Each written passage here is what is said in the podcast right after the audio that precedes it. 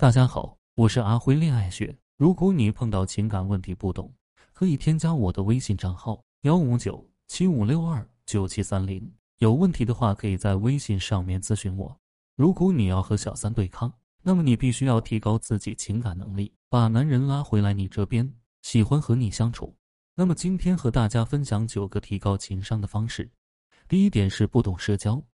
女人最忌讳没有自己的社交圈子。如果你的生活是围着他转，围着孩子转，你就已经输了，因为他对你了如指掌。想要赢回他的心，请你利用好社交圈，不断扩展，不要固步自封。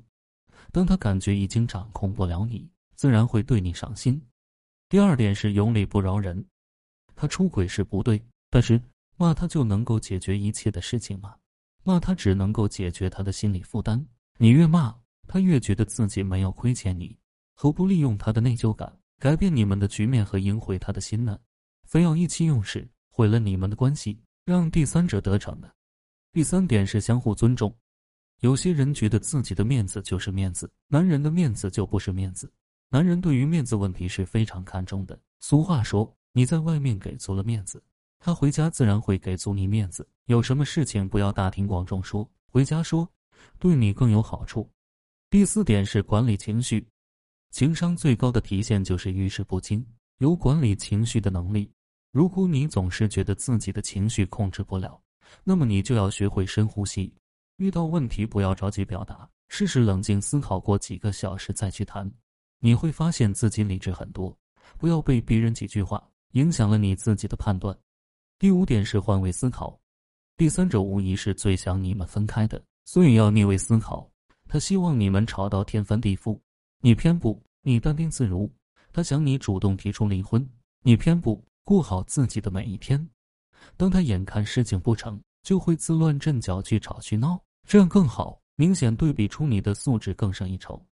第六点是道德绑架，遇到第三者，你肯定会责备他，你这样做是道德不允许的。其实你不说他也知道，你说了只会让他破罐子破摔。倒不如退一步，说事情到这样的地步，自己也有责任。他知道错的是他，你却共同承受，这样的气度，他还好意思得寸进尺吗？第七点是有事当面说。有很多人习惯用手机去聊重要的事情，其实，在手机里面文字是冰冷了，通过猜测肯定猜测不出来，所以当面说，情感和语言才到位。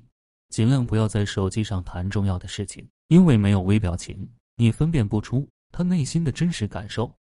第八点是知进退，不要在没有把握的时候去问他选谁。一个人要选择，一定要心甘情愿才有用。即便被你逼出来选择他，也是没有用的。因为在爱情中的输赢，不是靠强迫的手段得到的。更何况没有输赢，只有爱和不爱。第九点是平等，说话的时候要平等，不要要求对方做一些自己都做不到的事情。